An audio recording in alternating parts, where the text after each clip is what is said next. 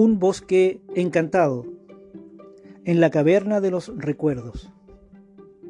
Debo recordar que estos eventos me fueron relatados por Damalibros mientras caminábamos hacia la caverna de los recuerdos y en el trayecto de vez en cuando nos sentábamos a descansar y en esos momentos aprovechaba de anotar aquellos aspectos más importantes del relato.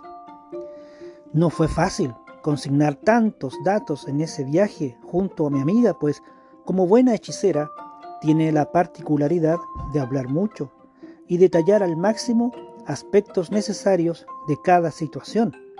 Pero solo así, gracias a ese don especial que tiene, me fue posible poder saber aspectos importantes que dan sentido a todos estos relatos. A medida que el tiempo transcurrió lentamente y gracias a mi memoria, pude desilvanar lentamente todos estos detalles especiales sobre estas bellas y apreciadas hechiceras. Así, gracias a caminatas extensas que brindaban la posibilidad de gratas conversaciones interesantes, me fui enterando de pequeñas aventuras e historias apasionantes que eran dignas de ser registradas, y es por eso que estos pequeños relatos fueron conformando un entramado casi épico en estas crónicas que ahora escuchas. Después de descansar algunas horas, continuamos nuestro camino.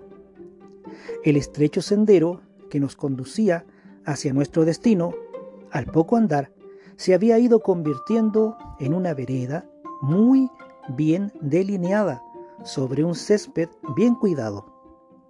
Los gruesos troncos de los árboles ya estaban distantes unos de otros, y mientras caminábamos pudimos ver los imponentes árboles gigantescos que se alzaban en medio de un claro y que, inclinados hacia el centro de éste, producían sombras impenetrables desde fuera, como si la misma noche estuviera habitando en su interior.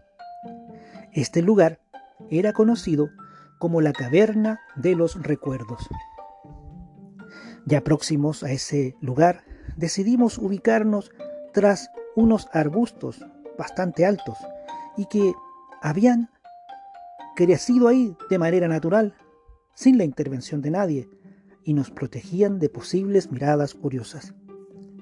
Escondidos, pudimos ver filas y filas de enanos encabezadas por sus nodrizas mágicas, todas ellas con atuendos verdes, simulando la identidad de la madre naturaleza, y que se apiñaban en la entrada principal de este lugar.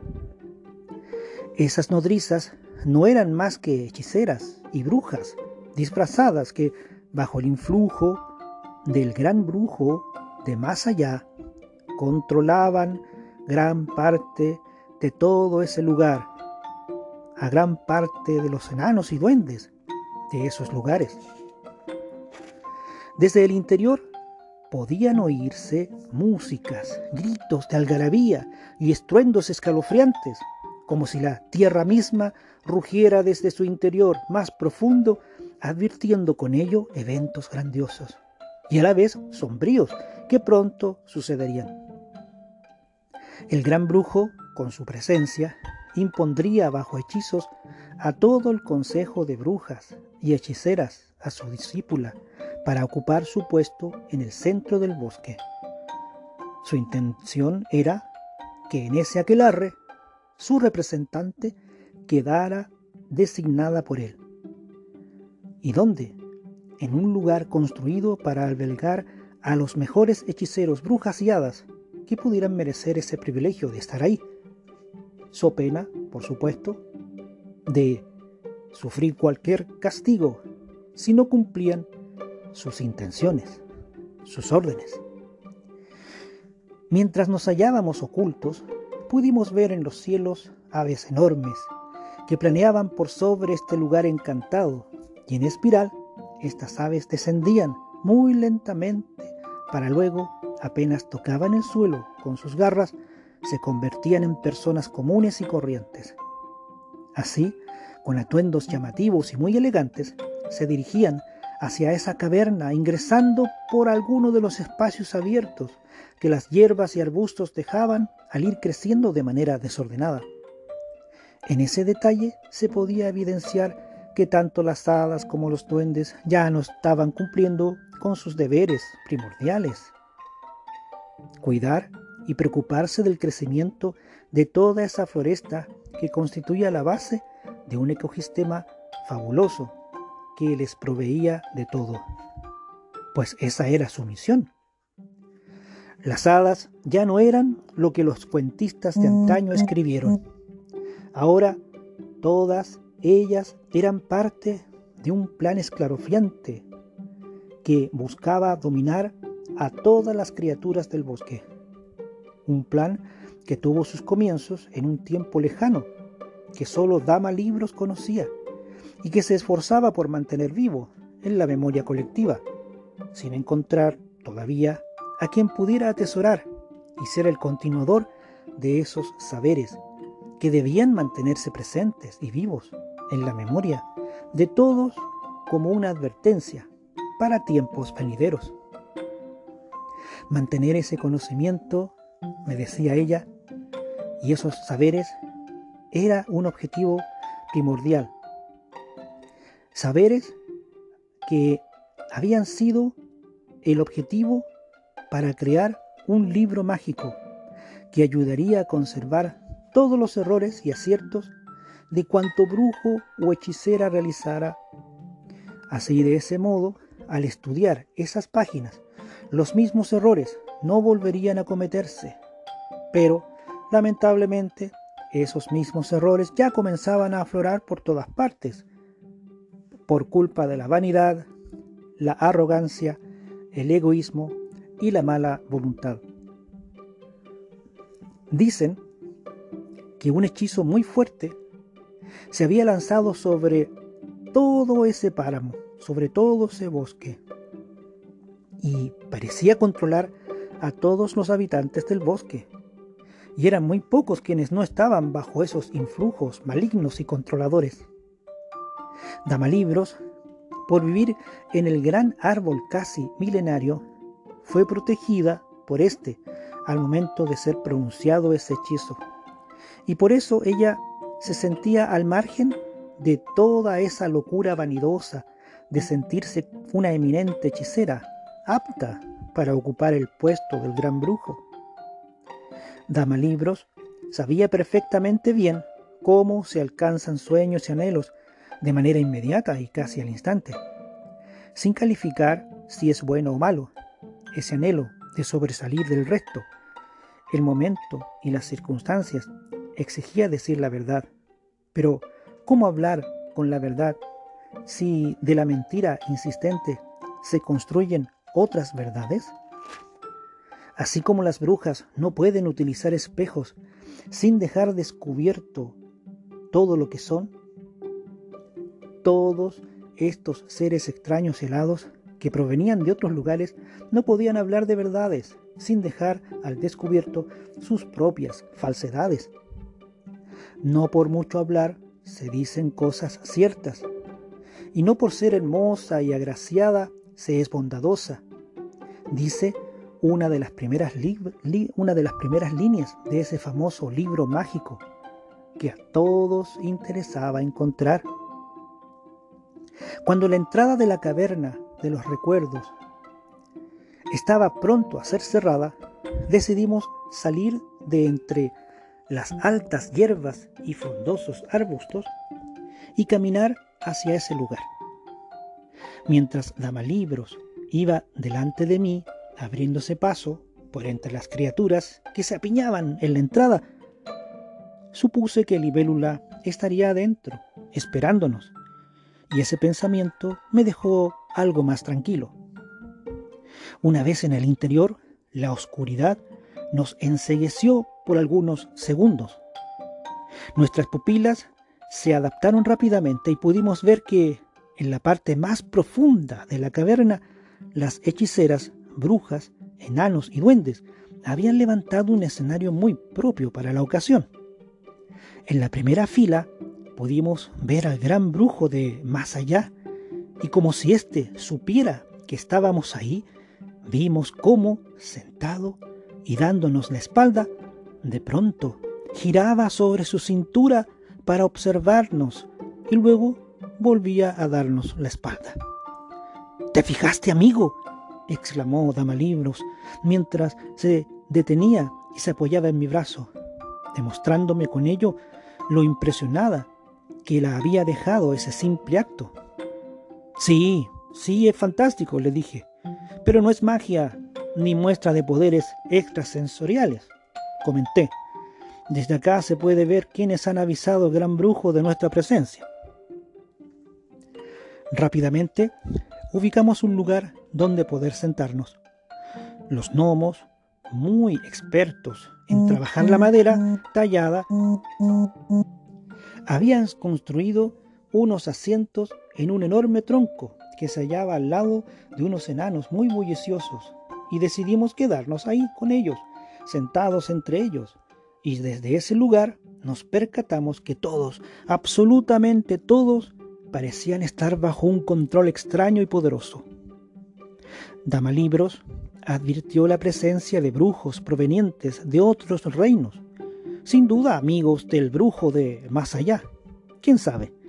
Tal vez aliados casuales o simples visitas incautas que se apersonaban para curiosear y sentirse importantes por estar ahí. Lo cierto es que todos se veían eufóricos, algo así como descontrolados, o posiblemente controlados por algún tipo de hechizo misterioso. Mi amiga sabía de todas estas cosas y por tal razón se mantenía alejada de esas algarabías exageradas y ritualistas. Desde mi perspectiva, como un simple aprendiz de todo lo que estaba viendo, descubrí que toda una historia estaba entretejida desde tiempos muy antiguos. Y hoy Lejos de ese lugar, recuerdo a Libélula, recuerdo a Tamalibros y a otras tantas hechiceras con nostalgia. Fue un tiempo para aprender y muy propicio para develar misterios que hasta ese momento permanecían ocultos. Estando sentado junto a Damalibros, busqué a Libélula con la mirada por todas partes, pero no la divisé por ningún lado. Supuse que no había llegado. Tal vez una conversación la distrajo o simplemente acudió a otra cita, a otra reunión extraña y desconocida para nosotros. Al poco tiempo de haber ingresado, el ruido reinante nos produjo dolor de cabeza y mucho cansancio. Mientras estuvimos sentados, observando todo el evento mágico, el bullicio se volvió tan insoportable que, sin pensarlo demasiado, decidimos retirarnos de ese lugar. Dama Libros estaba muy fatigada y escabulléndonos por entre los diferentes grupos de invitados, con bastante dificultad logramos salir de ese lugar. El tiempo de estar presentes había sido el prudente, pero ya era hora de retirarse. Una vez fuera de la caverna de los recuerdos, nos dirigimos hacia el árbol casi milenario.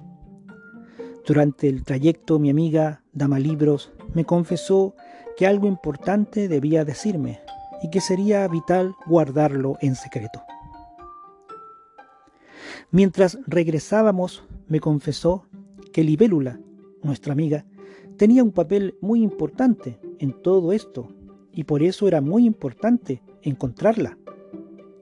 Cuando llegamos a nuestro gran árbol, subimos, utilizando los peldaños que en espiral rodeaban el, el enorme tronco que nos conducía hacia lo más alto de este. Una vez en la sala principal, mi amiga encendió unas gruesas velas para iluminar toda la estancia libresca. Las sombras de la noche ya comenzaban a dominarlo todo.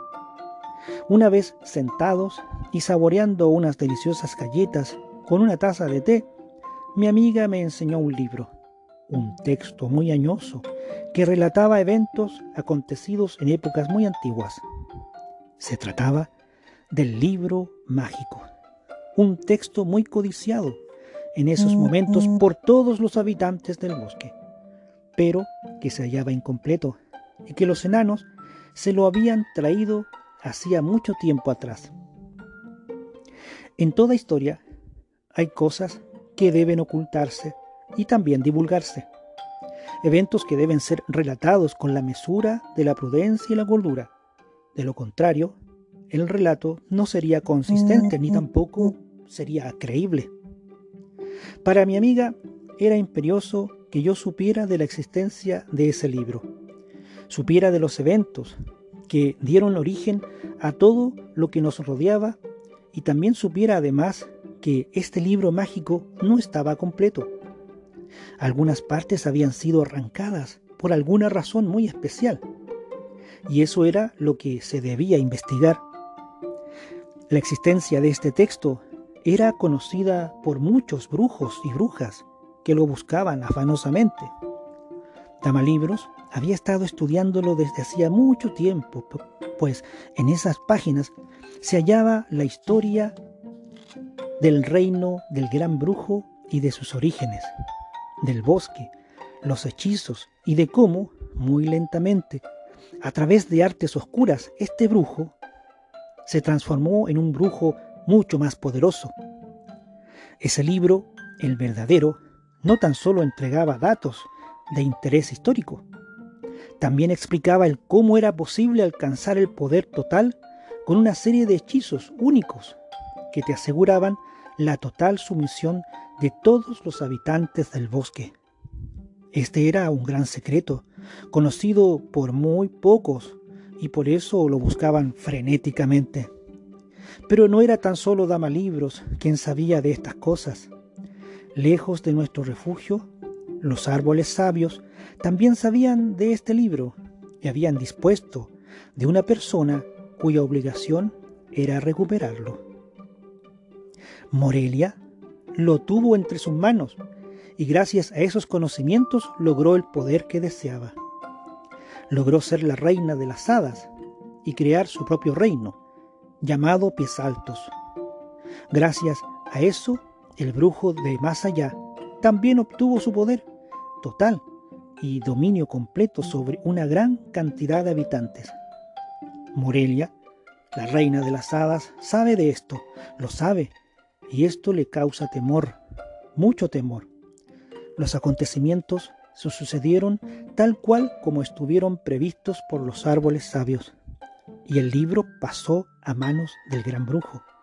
Y cuando hubo de asegurar el dominio de bosques y más bosques, el libro desapareció Hubo rumores sobre una tal Alexia, una hechicera media loca, y que sus conjuros provenían de ese libro que estuvo a su alcance.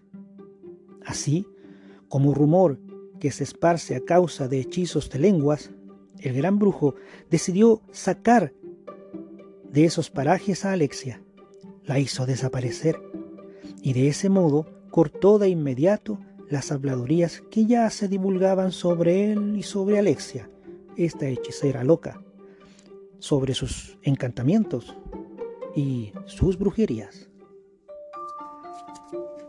Este es un relato de Malmus Razab.